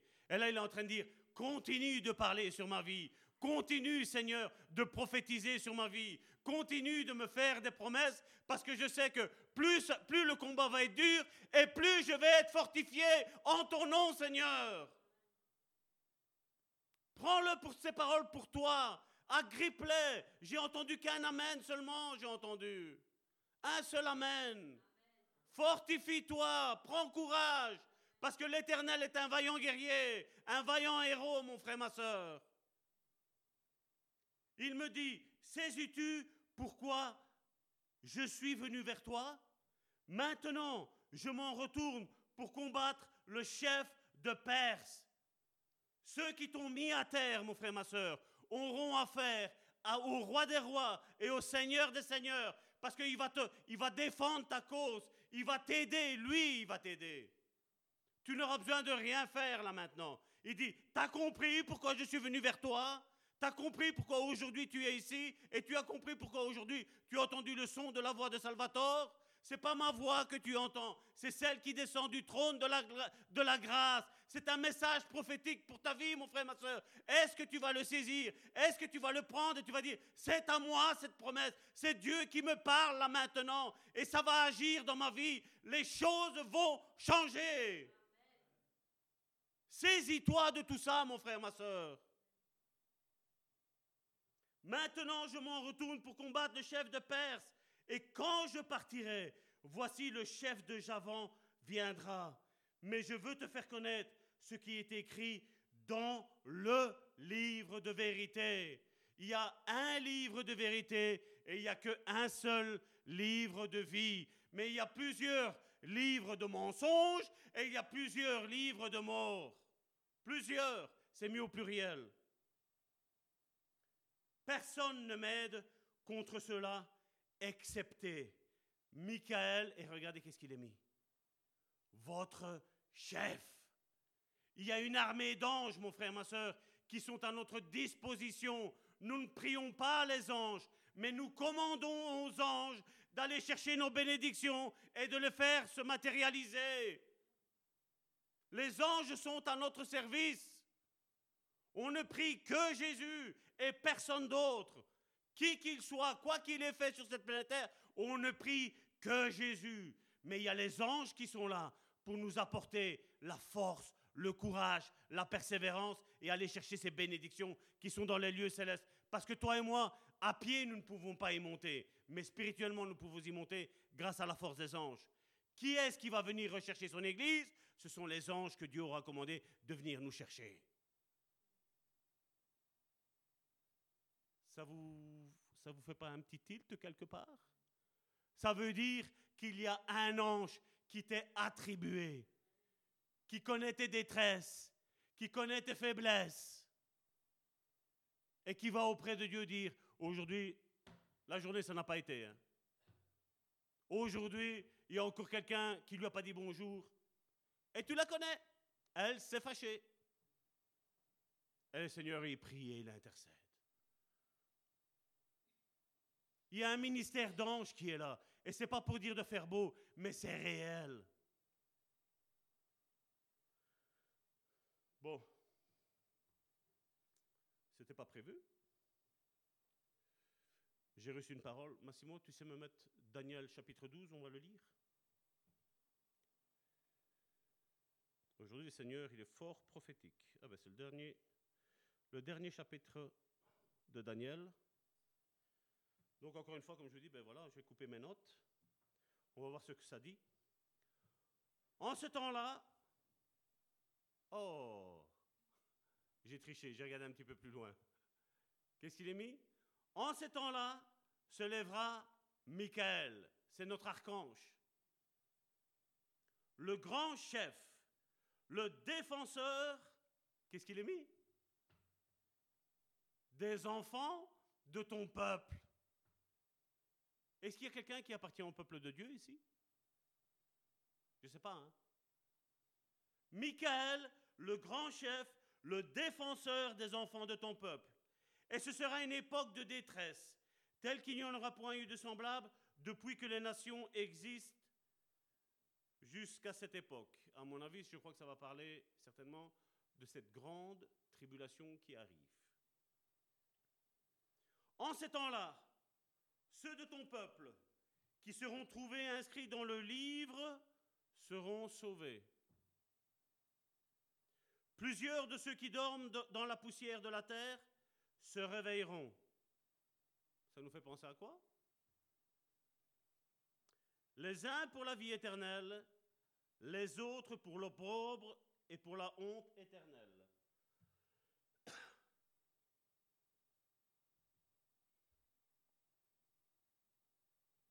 Est-ce qu'il y a des personnes qui sont humblement intelligentes? Je ne parle pas d'orgueilleux. Humblement intelligentes. Non? C'est. Ceux qui auront été intelligents brilleront comme la splendeur du ciel. Et ceux qui auront enseigné la justice à la multitude brilleront comme les étoiles à toujours et à perpétuité. Perpétuité. Voilà. J'ai ma langue à fourcher. Est-ce qu'il y a quelqu'un qui est intelligent ici? Il n'y a personne qui lève la main? Les fils et les filles de Dieu sont intelligents. Le monde nous prend pour des fous parce que nous avons accepté le Christ et que nous prêchons le Christ. Mais la Bible nous appelle des intelligents. Toi, Daniel, tiens secret de ces paroles et scelle le livre jusqu'au temps de la fin. Plusieurs alors le liront et la connaissance augmentera. Et moi, Daniel, je regardais. Et voici, deux autres hommes se tenaient, debout. L'un en deçà du bord de fleuve, du fleuve et l'autre au-delà du bord du fleuve. Pendant la tribulation, il n'y a pas de témoins qui vont descendre? Certains ont parlé de Moïse et d'Élie.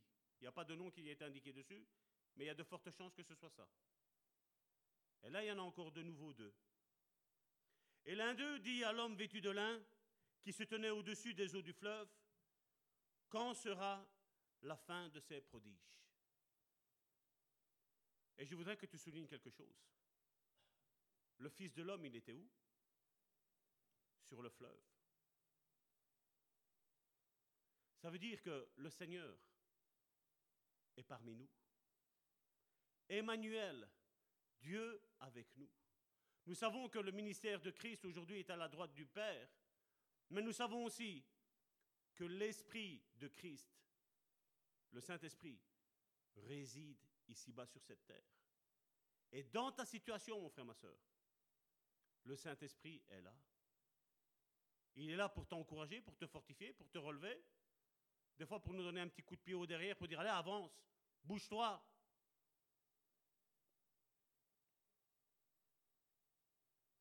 Verset 7. Et j'entendis l'homme vêtu de fin lin qui se tenait au-dessus des eaux du fleuve. Il leva vers les cieux sa main droite et sa main gauche, et il jura par celui qui vit éternellement que ce sera dans... Qu'est-ce qu'il a mis? Dans un temps, des temps et la moitié d'un temps. Je vous dis, ce n'était pas prévu, hein. vous pouvez prendre mes notes, ce n'était pas mis dessus. Hein. Et que toutes ces choses finiront. Qu'est-ce que Karine avait parlé? De brisement? Et que toutes ces choses finiront quand la force du peuple saint sera entièrement brisée. J'entendis, mais je ne compris pas. Et je dis, mon Seigneur, quelle sera l'issue de ces choses?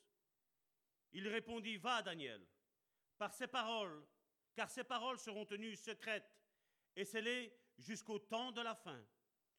Plusieurs seront purifiés, blanchis et épurés. Hey C'est ta vie, c'est ma vie, ça, mon frère, ma soeur. C'est la vie des enfants de Dieu. Ceux qui sont nés réellement de nouveau. Les méchants feront le mal et aucun des méchants ne comprendra. Mais ceux qui auront de l'intelligence comprendront. Est-ce qu'il y a des personnes qui sont intelligentes ici? Oh Est-ce qu'il y a des personnes qui sont intelligentes? Est-ce que je peux avoir un amen? Ton amen, il m'ennuie. Je le veux avec plus de conviction. Amen. Regarde ton voisin et dis-lui, je suis intelligent humblement. Et dis-lui, tu es aussi intelligent humblement. Je te le dis à toi, ma chérie, tu es toute seule. Et je dis à Daniel, il est tout seul aussi là-bas. Plusieurs seront purifiés, blanchis et épurés. Les méchants feront le mal et aucun des méchants ne comprendra, mais ceux qui auront de l'intelligence comprendront. Depuis le temps où cessera le sacrifice perpétuel et où sera dressée l'abomination du dévastateur, il y aura 1290 jours. Vous faites votre calcul? Je crois qu'on arrive à 1290 1278. Trois ans et demi. 365. Quelqu'un a une calculatrice ici? Personne. Je dois tout faire. hein. 365 fois 3 ans et demi. 1277,5. Et là, il nous parle de 1290 jours. On y est dedans. hein. Trois ans et demi. Heureux celui qui attendra et qui arrivera jusqu'à 1365 jours. Euh, 1335 jours. Et toi, marche vers ta fin, tu te reposeras et tu seras debout pour ton héritage. Vous vous rappelez quand j'ai parlé de l'héritage que nous avons? Et tu seras debout pour ton héritage à la fin des jours. Est-ce qu'il y a quelqu'un qui est content? Ici Pas de main levée. Vous êtes gêné? T'es content? Non, non. Nous, on est appelés à jubiler, nous. Nous, on nous, on est hyper heureux, nous. Amen? Mon frère, ma soeur, Christ règne au siècle des siècles et nous sommes appelés ses frères, ses petits frères et ses petites sœurs. C'est pas merveilleux? Dans ta faiblesse, mon frère, ma soeur, Dieu va te rejoindre. Il nous dit beaucoup seront purifiés. Purifiés, blanchis et épurés. Épurés, ça veut dire quoi? Que toutes les scories qui se sont collées à toi, elles vont, elles vont tomber. Il n'y aura plus tout ça, mon frère, ma soeur. Mais tiens bon, demande l'aide à ton Seigneur, parce que le Seigneur ne veut qu'une seule chose, c'est te fortifier et que tu prennes courage. Relève ta tête, autrement ta couronne, elle va tomber, mon frère, ma soeur. Et notre couronne, elle est faite pour rester sur notre tête. Amen. Au nom puissant de Jésus, soyez bénis, mes sœurs, je vous appelle pour la suite de ce culte. Et la suite, ce sera la semaine prochaine.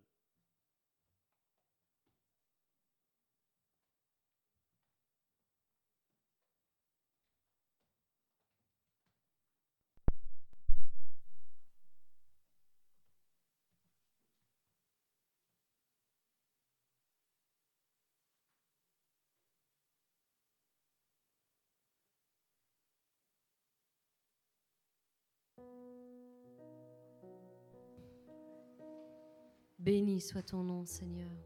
Nous voulons continuer, Seigneur, dans cette onction prophétique, Seigneur, et déclarer que tu as le nom qui est au-dessus de tous les autres noms. Oui, nous voulons chanter le merveilleux nom de Jésus, le nom qui est glorieux, le nom qui est victorieux.